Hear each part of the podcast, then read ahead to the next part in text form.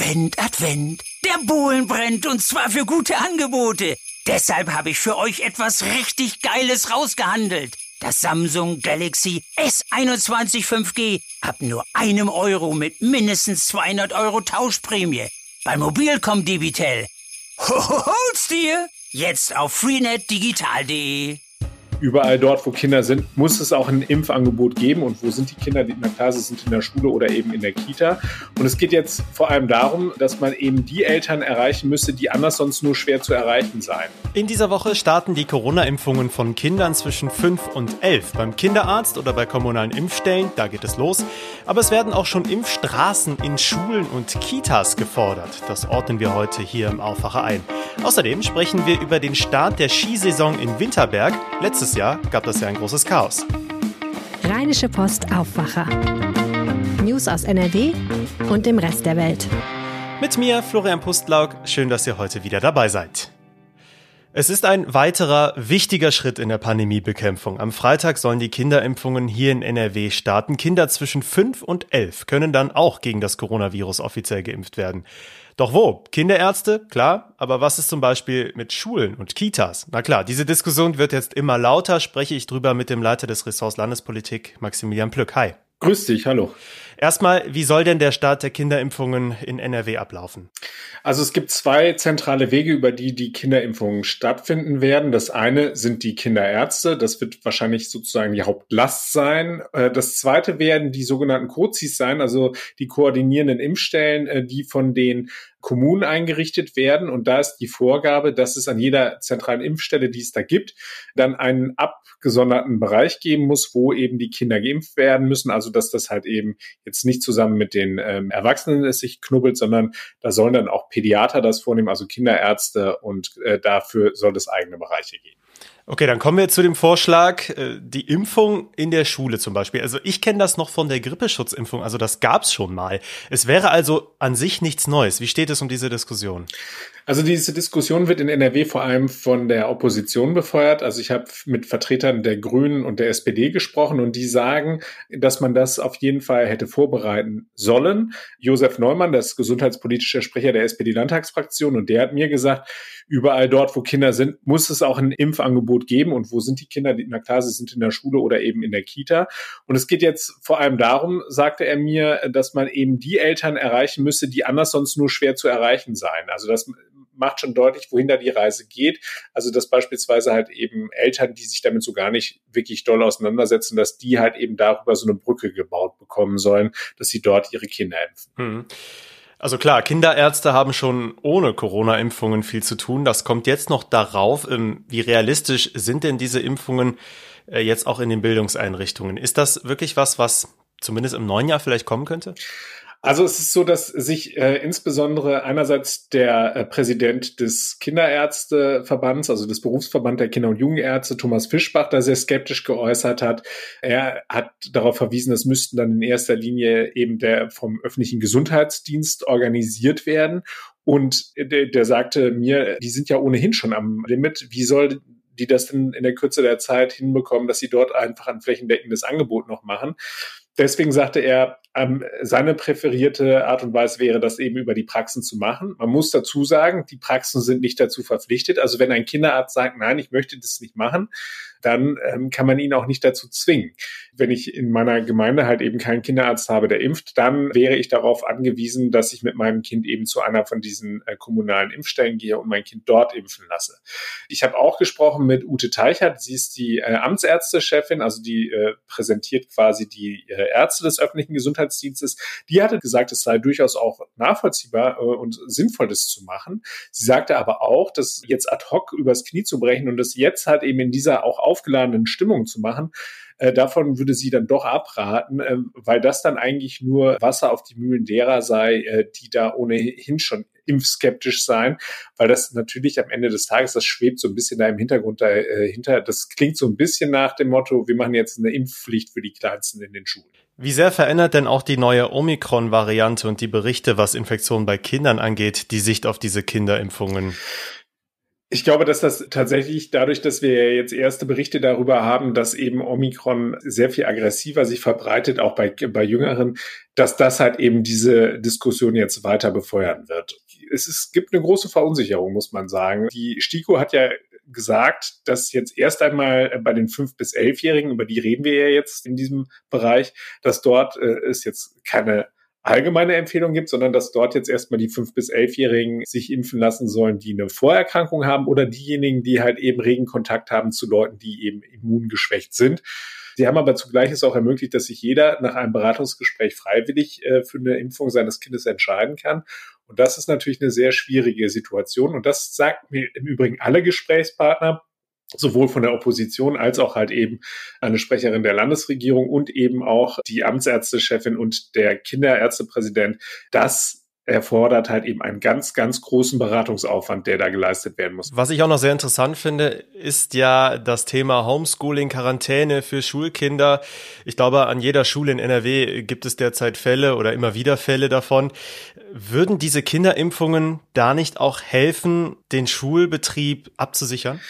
Also das ist auf jeden Fall was, was dahinter steht. Also dass man sagt, man, man versucht halt eben äh, die Kinder davor zu bewahren, dass man da wieder hinkommt. Allerdings hat mir da der Präsident des Nordrhein-Westfälischen Lehrerverbandes, Andreas Bartsch, gesagt, dass er da auf einen anderen Mehrklang setzt. Also da ist der Fünfklang, den er hatte, sei einerseits müsste man dafür sorgen, dass man neben eben diesem niedrigschwelligen Impfen vor allem auch die Boosterung halt der Lehrer in den Blick nimmt. Dann sollte man halt eben die Luftfilter wirklich in allen Klassenräumen einführen und nicht nur dort, wo halt eben äh, es schwer ist durchzulüften, sondern überall. Dann hat er gesagt, drittens, echte Digitalisierungsanstrengungen. Das heißt also, wenn ich jetzt beispielsweise ein Kind in Quarantäne schicke, dann müsste es auch möglich sein, dass es den Schulunterricht zumindest halt eben vom heimischen Rechner per Stream verfolgen könne. Viertens, engmaschige Testung. Und fünftens, und das fand ich auch noch interessant, er hat gesagt, die Maske, das sei zwar gut, dass die jetzt wieder eingeführt sei, aber er hat gesagt, äh, er möchte, dass es halt eben eine flächendeckende FFP2-Maskenpflicht auch im Unterricht gibt. So, zum Abschluss. Du hast auch Kinder. Wie nimmst du diese Diskussion in deinem Umfeld wahr? Wie, wie gehen Eltern mit dem Thema Kinderimpfung um?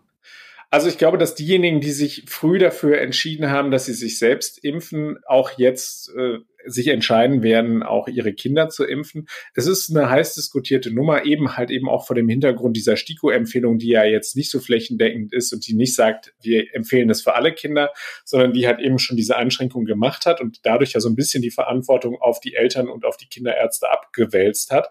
Es ist allerdings auch analog, muss man dazu sagen, zu der Impfung der 12- bis 18-Jährigen. Da hatten wir es auch so. Da war es auch eine mehrstufige Geschichte, dass eben erst eine vergleichbare Empfehlung für die 12- bis 18-Jährigen gegeben worden ist und dann nach einiger Zeit wurde das dann halt eben doch dann für alle empfohlen.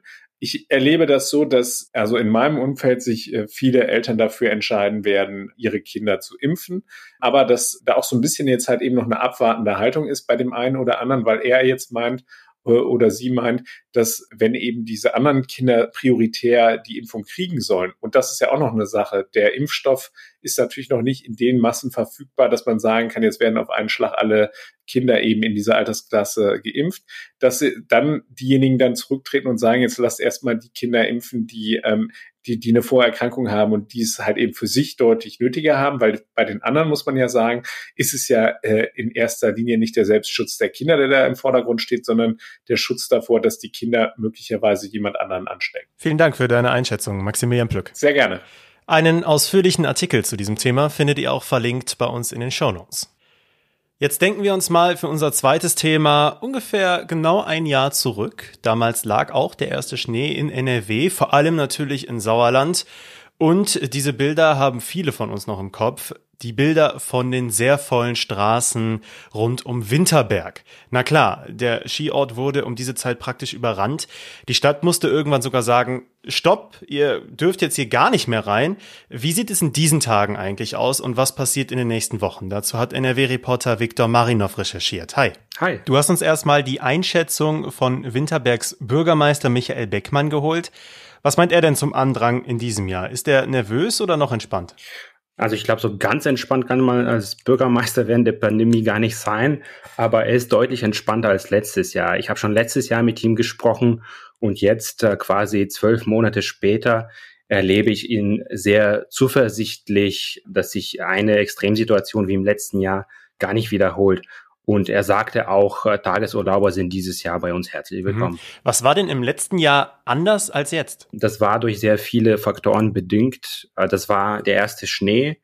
Das fiel genau in den Weihnachtsferien und da hatten wir auch noch einen Lockdown, wenn sich alle Hörer erinnern können. Das heißt, die Menschen konnten sich nicht so frei bewegen und sind alle dahin gefahren. Und das alles hat dazu geführt, dass es zumindest die Logik von Herrn Beckmann, dass sich das so gestaut hat und dass sich das so geknubbelt hat in Winterberg.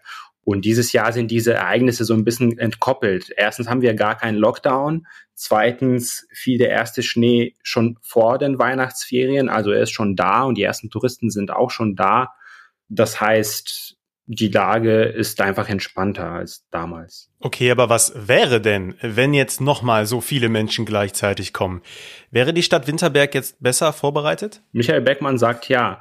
Also er hat gesagt, wir haben gelernt aus dem letzten Jahr und äh, wir wissen jetzt, dass wir Parkflächen, die wir äh, beispielsweise immer offen halten, sperren müssen für die Wintersaison, damit wir da die Kapazitäten haben, wenn irgendwelche Not Notfälle passieren, also dass die Sanitäter durch können, dass die Feuerwehr durch kann. Sie haben auch solche Wege für Feuerwehr und Sanitätsdienst einfach abgesperrt, teilweise mit Baumstämmen. Hm, es gibt auch mehr Security im Einsatz, weil Winterberg ja letztes Jahr gemerkt hat, äh, man kann gar nicht zu viel kontrollieren. Das ist ein gutes Stichwort. Es gilt natürlich auch 2G in den Skigebieten. Wie klappen denn da die Kontrollen? Das fand ich ganz interessant, weil man hört ja von vielen anderen Städten, dass es teilweise Probleme gibt, ob es um Diskotheken geht oder um Restaurants oder um Supermärkte, dass es da eine Häufung gibt, zum Beispiel an gefälschten Impfpässen. Ähm, in Winterberg, sagt äh, Beckmann, klappen die Kontrollen sehr, sehr gut. Und es liegt äh, zum einen daran, dass das Ordnungsamt kontrolliert, also sowohl die Betreiber als auch die Gäste. Und die Betreiber kontrollieren ja die Gäste dann selber noch einmal. Und was ich äh, überraschend fand, ist, dass äh, Beckmann sagt, die Gäste sind froh, wenn man sie so oft kontrolliert. Äh, sie spiegeln uns, dass sie zufrieden sind. Und das ist, äh, meine ich, ungewöhnlich, äh, dass Menschen sich freuen, wenn sie kontrolliert werden. Aber das ist vielleicht einfach eine der Absurditäten in dieser Pandemie. Ja, das kann ich aber gut nachvollziehen. Also ich, ich freue mich auch immer, wenn ich kontrolliert werde, weil dann weiß ich wenigstens da, wo ich bin, da läuft das immerhin. Jetzt sagt der Bürgermeister also, die Touristen, die sind willkommen, auch Tagestouristen. Winterberg ist aber natürlich auch ein Ort, der viele Einnahmen durch den Tourismus bekommt. Das heißt ja im Umkehrschluss, Corona wird der Stadt wahrscheinlich auch ganz schön zugesetzt haben. Der Bürgermeister will dann ja auch verständlicherweise für Besuche in der Stadt werben, oder? Wie hast du das erlebt? Absolut. Also die Stadt ist finanziell in einer Krise. 2020 ähm, und 2021 sind die Einnahmen von der Gewerbesteuer, was ja von Unternehmen kommt, äh, die in Winterberg vor allem im touristischen Bereich zu verorten sind. Diese Einnahmen sind äh, um die Hälfte eingebrochen, also um 50 Prozent das heißt jetzt für die Stadt im Endeffekt, dass die am Ende dieses Jahres wahrscheinlich ein Defizit haben werden von sechs Millionen. Man muss sich das mal vor Augen führen. Das ist jetzt keine Metropole wie Düsseldorf oder Köln, wo sechs Millionen vielleicht gar nicht so viel sind für eine Stadt. Das ist eine Stadt mit 13.000 Menschen. Und sechs Millionen sind ganz schön viel. Und da musste die Stadt bereits schon Kredite aufnehmen. Dann sind wir mal gespannt, wie sich das Ganze jetzt weiterentwickelt. Die ersten Skilifte haben schon geöffnet und die Weihnachtsferien, die kommen ja noch erst. Vielen Dank, Viktor Marinov. Danke dir. Diese Themen könnt ihr heute auch noch verfolgen und als erstes äh, eine Ergänzung zum ersten Thema heute hier im Aufwacher. Die Kinderimpfungen starten in Deutschland grundsätzlich schon heute, denn für heute hat BioNTech die ersten Auslieferungen des zugelassenen Kinderimpfstoffs angekündigt. Vereinzelt können also Kinder schon heute auch geimpft werden. Die EU-Außenminister sprechen heute in Brüssel über die Beziehungen der EU zu Ländern in Afrika und Zentralasien. Außerdem soll es um die Lage an der Grenze zwischen Russland und der Ukraine gehen, sowie dem Konflikt mit Belarus. Für Deutschland nimmt erstmals die neue Außenministerin Baerbock teil. Der Bayer-Konzern erwartet heute eine Entscheidung des obersten Gerichtshofes in den USA. Es geht darum, ob die Beschwerde von Bayer gegen das Glyphosat-Urteil offiziell angenommen wird. Zuletzt hatte der DAX-Konzern in einem weiteren Prozess um mögliche Krebserkrankungen durch Glyphosat einen Erfolg erzielt. Bei einem Spitzengespräch geht es heute um die marode Talbrücke der A45 bei Lüdenscheid. Die sogenannte Sauerlandlinie wird monatelang gesperrt bleiben. An dem Gespräch nehmen Verkehrsministerin Brandes, die Autobahn GmbH, der Märkische Kreis und die Stadt Lüdenscheid teil. Kommen wir zum Wetter. Über ganz NRW bleibt heute die dichte Wolkendecke hängen. Es bleibt aber auch größtenteils trocken und wird mit 7 bis 10 Grad recht mild. Frost gibt es nachts jetzt erstmal nicht mehr. Ab morgen kommen dann vielerorts aber auch wieder einige Schauer dazu. Das war der Aufwacher am Montag, den 13. Dezember. Wir freuen uns über euer Feedback. Ihr könnt uns auch jederzeit erreichen über aufwacher.rp-online.de und ihr dürft uns natürlich gerne auch in eurer Podcast-App abonnieren. Ich bin Florian Pustlauk, ich wünsche euch jetzt noch einen schönen Tag. Ciao. Mehr Nachrichten aus NRW gibt's jederzeit auf RP Online. rp-online.de